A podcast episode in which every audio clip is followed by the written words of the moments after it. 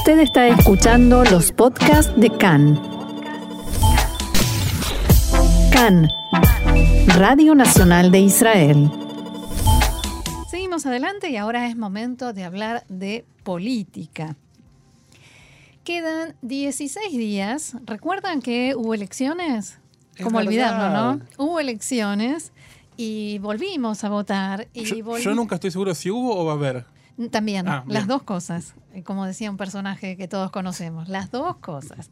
Hubo elecciones y todo parece indicar que habrá elecciones, pero por el momento quedan 16 días en los que el mandato para formar gobierno está en manos del primer ministro Benjamin Netanyahu y la salida, o sea, la formación de este gobierno parece no que está lejos, que cada vez está un poco más lejos. Los dos caminos en los que Netanyahu está actuando en este momento en paralelo están bloqueados eh, y en el Likud están tratando de buscar soluciones creativas para desatar este nudo, porque lo que le cierra por un lado no le cierra por el otro y eh, en eso está trabado. Entonces quieren desbloquear para eh, poder o formar gobierno o por lo menos evitar que la parte contraria lo haga. Es una especie de sábana corta permanentemente. Totalmente, absolutamente, porque el resultado de las elecciones hace que cada uno de los, mm, de los dos, o no, de las tres personas que tiene la posibilidad de recibir el mandato tenga una sábana corta. Y, no hay, es matemática. Desde hace semanas el Likud ha estado trabajando mm, para presionar al titular de Acción Datit, Bezalel Smotrich, para que permita la formación de un gobierno con apoyo, recordemos, del Partido Árabe Islamista RAM, de Mansur Abbas, pero la presión que se le aplica todavía es de lo, que en el Likud definen como de baja intensidad, porque llegaron a la conclusión de que es casi imposible hacerlo cambiar de opinión. ¿Y por qué, eh, por qué todavía no le imponen toda la presión que el Likud es capaz, y sabemos que es capaz de hacer? Porque todavía queda tiempo, quedan dos semanas y eso en política es muchísimo tiempo y todo puede suceder. Pero la segunda razón que el Likud tiene en cuenta es que si, finalmente esto no funciona, Bezalel Smotrich no destraba esta opción y el gobierno no se forma y hay quintas elecciones, lo que en el Likud no quieren, no quieren es quedar pegados, dicho esto entre comillas, a la imagen de quien trató de formar gobierno con un partido árabe, aliado no solo de cualquier partido árabe, sino del partido árabe RAM, que es el movimiento islamista en Israel. Justamente sobre esto, anoche, tras reafirmar una y otra vez su posición en los últimos días, Smotrich publicó un post en Facebook en el que escribió, en el pasado, cuando hubo aquí quien se dejó llevar por el camino equivocado, detrás de bellas palabras y de hipocresía, ¿recuerdan cómo Arafat hablaba de paz en inglés y de guerra en árabe? Nos estalló en la cara. No permitiremos que se vuelva a repetir este peligroso error, no formaremos un gobierno que se base en partidarios del terrorismo antisionista. Lo curioso de esto es que en varios diarios de este fin de semana comentan que la gente de izquierda, y cuanto más de izquierda más, están todos cruzando los dedos para que Bezalel Smotrich no eh, ceda en su ideología, la que normalmente tildan de racista y demás, para que con, e- de este modo no le permita formar gobierno a Netanyahu. Ahora, recién Roxana, vos decías, en el caso de que no se llegue a formar gobierno y se vaya a quintas elecciones, ¿ya damos por cerrado No, no, no. que si no se da, que si no se forma gobierno, no lo podría formar la PID? No, no damos por cerrada esa opción, tampoco damos por cerrada la opción, eh, porque lo que sucede cuando se termine el tiempo es que Netanyahu puede pedir una extensión, que el presidente Rivlin decidirá si darle o no, siendo esta la cuarta vez eh, que, que se lo pide, porque todas las veces hubo inconvenientes para formar gobierno, pero además tiene la opción o de darle el mandato a la PID, con todo su tiempo y extensiones, o de pasarle el mandato a la Knesset antes de las elecciones. No es automático. O sea Bien. que hay tiempo. Los 28 días de la Knesset están eh, garantizados.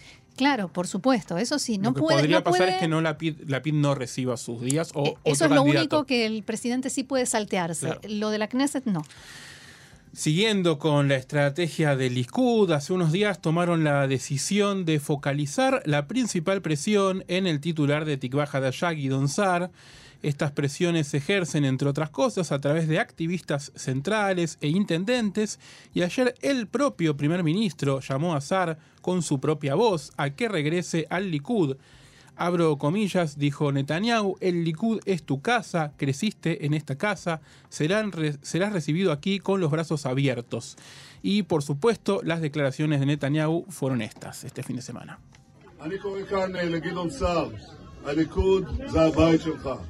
Llamo desde aquí a Guidon Saar. El Likud es tu casa, has crecido en esta casa. Serás recibido aquí con los brazos abiertos. No es el momento para que se forme un gobierno de izquierda.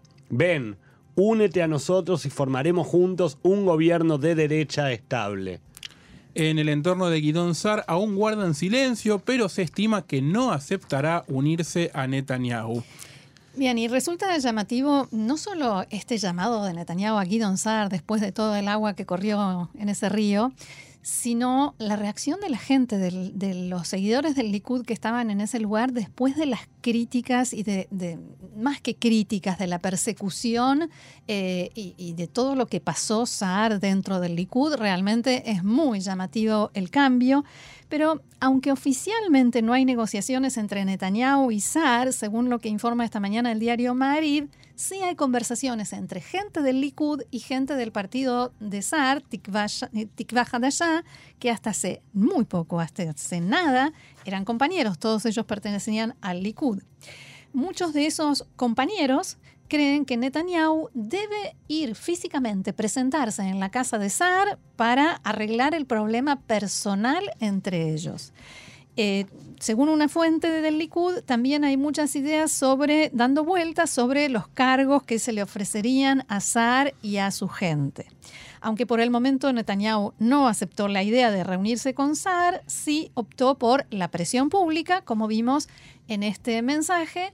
Eh, Sí, te veo con ganas de... No, no, no, que, digo, por más que Netanyahu todavía se niegue, me gustaría no dejar de imaginarnos, ¿no? La imagen de Netanyahu llegando, bajándose del auto con, toda la, custodia, con las facturas, tocando el timbre y diciendo Guidon, no, porque además hay una cosa, la gente del Likud insiste con que entre Guidon Saar y Benjamin Netanyahu hay un problema personal y en Tikva Hadashah y el propio Guidon Saar insiste con que no hay un problema personal y que es una cuestión de principios, de ideología y de este culto a la personalidad que Guido Saar mencionó el día en que anunció que formaba Tikva Hadashah y cada vez que durante la campaña electoral dijo e insistió con que nunca jamás iba a unirse a un gobierno de Netanyahu. Yo creo que la verdad está en el medio que, como suele suceder, que es cierto que Guido Saar se fue muy molesto del Likud por el culto a la personalidad y por cuestiones ideológicas que Netanyahu prometió y no cumplió, como la anexión, por ejemplo, pero también que si Netanyahu le hubiese ofrecido algún cargo lo suficientemente importante, quizás, quién sabe qué habría pasado. No se hubiera ido. Quizás. Además de este llamado y esta especie de autoinvitación de Netanyahu a la puerta de la casa de Guidon Sar, Netanyahu hizo un llamado conjunto, no solamente a Sar, sino a Bennett y Smotrich eh, este fin de semana. Les dijo, dejen de lado todas las consideraciones y formemos el gobierno de derecha que el Estado de Israel tanto necesita. Y también en este mensaje, anoche, eh, eh, dijo Netanyahu, insistió, mejor dicho, con su llamado a Sar a que regrese a casa al Likud. Respecto a las negociaciones entre Netanyahu y Naftali Bennett, Khan pudo saber que en el Likud están dispuestos a darle a Bennett una garantía establecida en una ley especial por la cual no podrá ser despedido él ni la gente de su equipo, además de importantes cargos que ya le ofrecieron. Por otro lado, Continúan las conversaciones en un intento de demostrar que se puede formar un gobierno sin Netanyahu. Anoche, por caso, el titular de Yeshatid, Yair Lapid, y el de Cajón Labán, Benny Gantz, se reunieron hasta marzo del año pasado socios de la misma lista y en el último año rivales acérrimos para reforzar el flanco opositor, Roxana. Así es, y no solamente hablaron de qué va a pasar si, les, si el mandato le llega a la PID, sino también de algo que puede llegar a suceder en los próximos días y que es la posibilidad de que Netanyahu intente impulsar en la Knesset una ley para anular el gobierno de rotación de modo tal de impedir que Gantz asuma como primer ministro en noviembre. ¿Se acuerdan que Gantz sigue siendo primer ministro alterno? El legislador del Likud, Shlomo Kari, ya presentó un proyecto de ley para terminar con esto del gobierno de rotación, que todavía en realidad no empezó. El bloque del cambio está tratando de hacer todo lo que está en su poder para obtener el mandato del presidente cuando termine el de Netanyahu.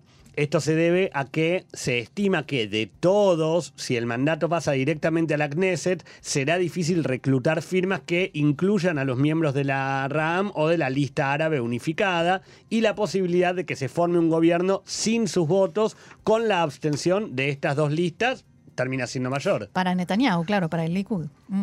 De todos modos, en, uno, en estos intentos por formar gobierno ha surgido un nuevo obstáculo. Fuentes de alto rango de Meretz dijeron que se niegan a formar gobierno con Bennett si la PID acepta su exigencia de tener mayoría en los foros más importantes del gobierno, donde se toman las decisiones incluso a costa de que vayamos a quintas elecciones. Yo cada vez que lo tengo que decir o leer... Te me, duele, ¿no? Me duele. Y, y además me voy como imaginando, así como nos imaginamos a, a Netanyahu llegando a lo de a lo de Sar, me voy imaginando como una gran pizarra con las caras de cada uno de los políticos y cómo se van moviendo de un lado para el otro y uno llama, el otro no atiende, el otro Así quiere, el es. otro no.